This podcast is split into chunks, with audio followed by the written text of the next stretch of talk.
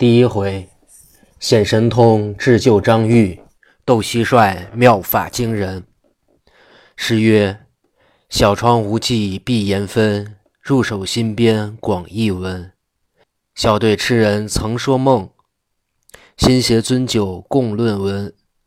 挥毫墨洒千风雨，虚气空腾五月云。色即是空空是色，淮南消息雨平分。”话说济公自金山寺修好葵花桩，是以半清。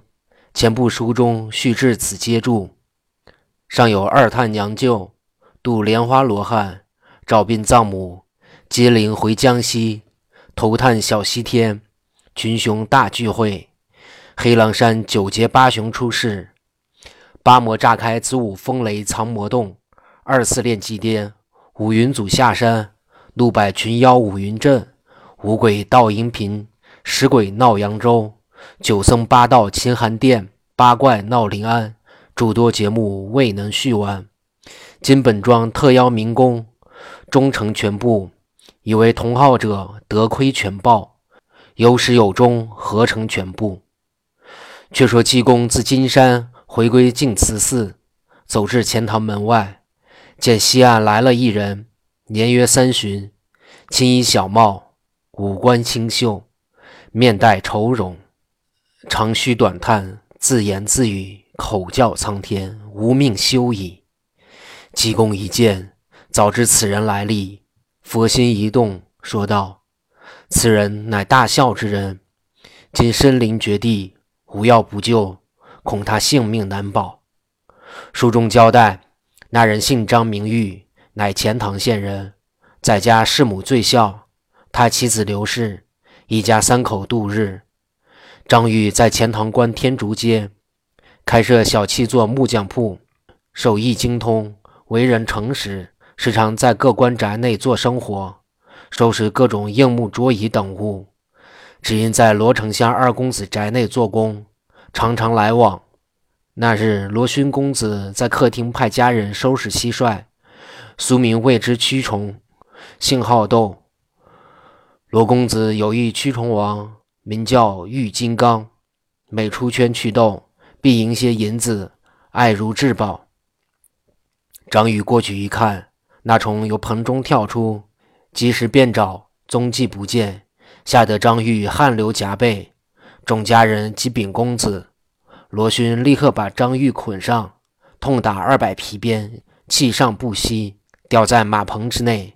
幸张玉素日为人和顺。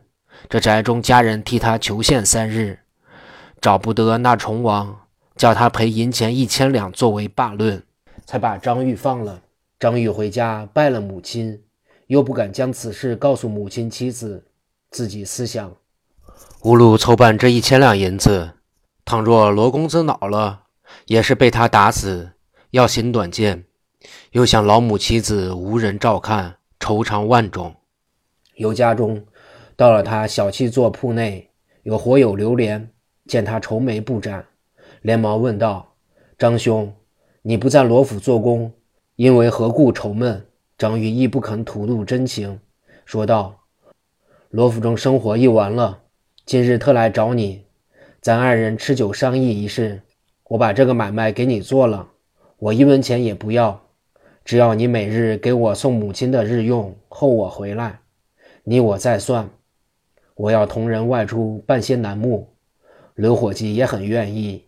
二人吃了一会儿闷酒，张玉自己出了铺子，想想老母有人罩着看顾，我今做不孝之人，莫若我跳入西湖一死，也就完全了。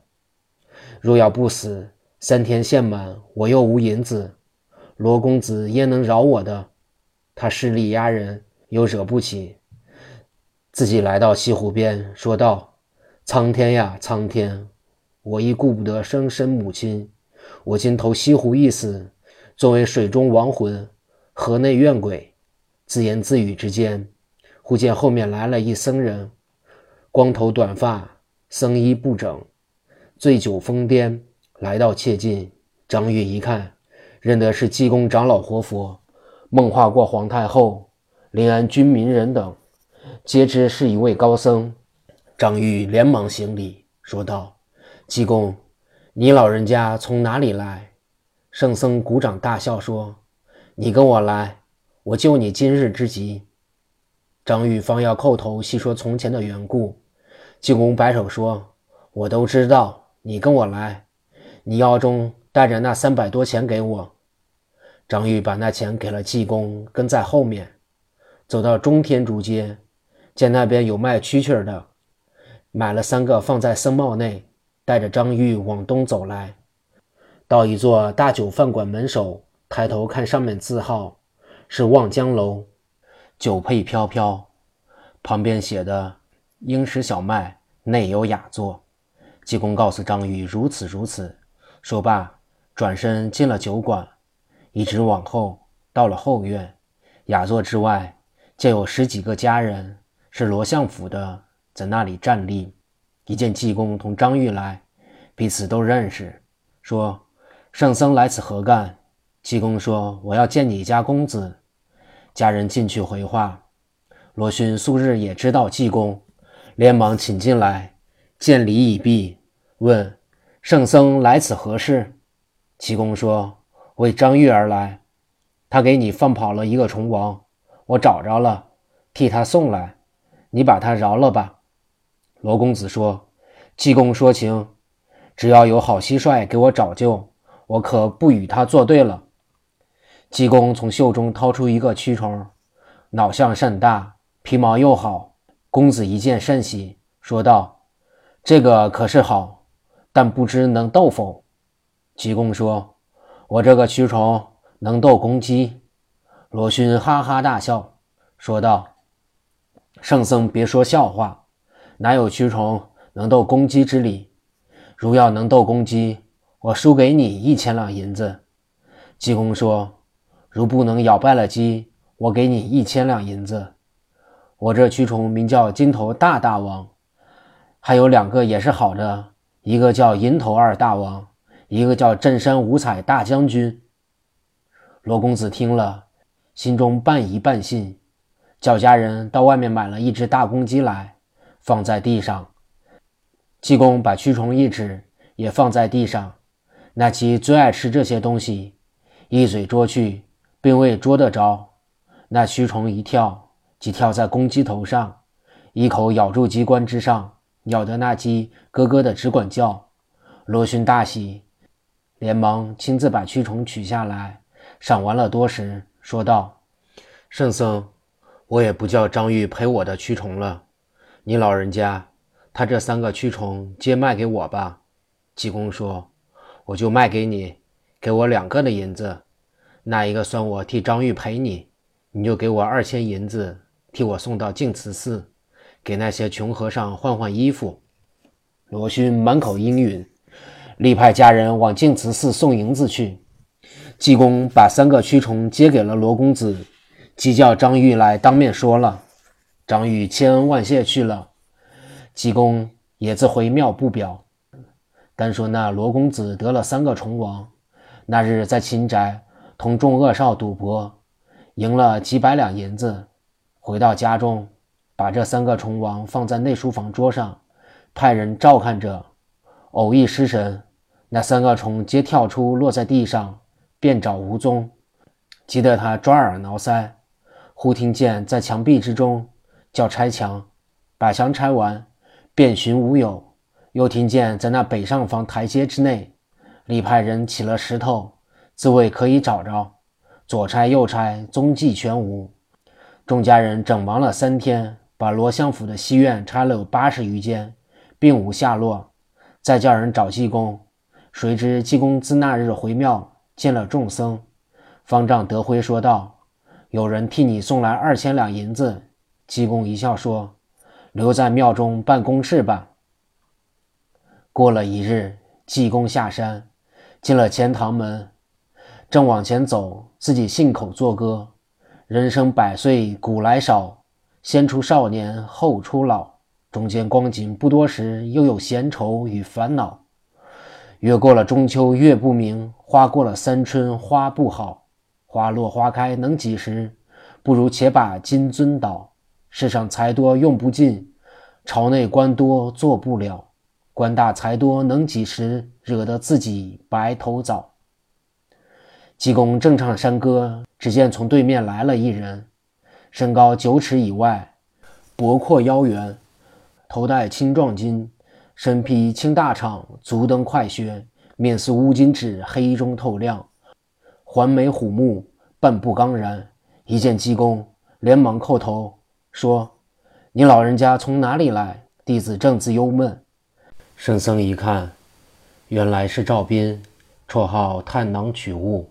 乃是济公的徒弟，问道：“赵斌，你因何故这等的模样？”赵斌叹了一声，说道：“一言难尽，只因老母病复发，医药不效，半载之久，我在家中侍奉，银钱衣物当卖一空。昨日我母亲已死，我穷困至此，连棺材葬殓全不能办，打算找几个朋友，又未见着，此事该当如何？”济公说：“你往家中等我，我去给你抬一口棺材来。”赵斌一知道济公神通，连忙答应，自己回家等候济公。约有两个时辰，听见外面说：“到了，抬进去吧。”赵斌到外边一看，是二十四个抬着，后跟着圣僧。看那寿材，是沙木的十三元，外边漆得光亮。书中交代。济公是从哪里找了这口棺材呢？只因赵斌去后，圣僧到了清河坊的东边小胡同内路北大门里边，房舍整齐，亦似官宅内的样式。圣僧站立门首，正往里看，只见从里院出来一位管家，一见济公，慌忙施礼说：“圣僧长老，你来此何干？”济公说：“我来找你家主人，快叫他出来见我。”那家人说：“我家主人今日不能会客，只因我家主母病甚重，看看要死，已派人去抬寿材了。”济公说：“我正为你主母之病而来，但打无命鸟，要治有缘人。”那家人听了，连忙说：“好好，我去叫主人出来。”说罢，转身入内，走到里院，说：“主人，外面来了济公长老。”要给我主母治病，这本宅主人乃秦相府管家，名叫秦安，只因结发之妻韩氏老病复发，堪堪垂危，已请过无数的名医，皆未能治好。今日派人到三官庙内抬寿材去了。这寿材是早已买的，漆过十数次，在三官庙。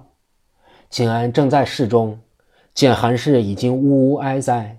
正自悲伤，只见家人连声进来说：“济公来给主母治病。”秦安知道圣僧的神通，迎接出来，让进内宅书房，行礼已毕，说道：“你老人家来迟了，吾的妻室已死，如何是好？”